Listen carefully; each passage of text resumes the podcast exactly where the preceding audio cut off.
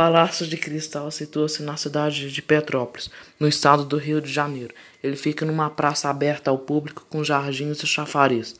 Inaugurado em 1884, o palácio foi inicialmente construído para abrigar exposições de flores, pássaros e produtos agrícolas, mas abriga hoje exposição e eventos culturais.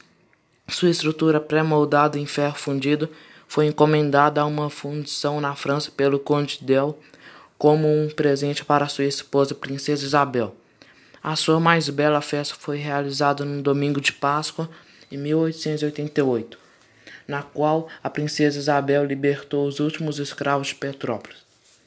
Tombado pelo Instituto do Patrimônio Histórico e Artístico Nacional, integra o conjunto arquitetônico e paisagístico da antiga Praça da Confluência.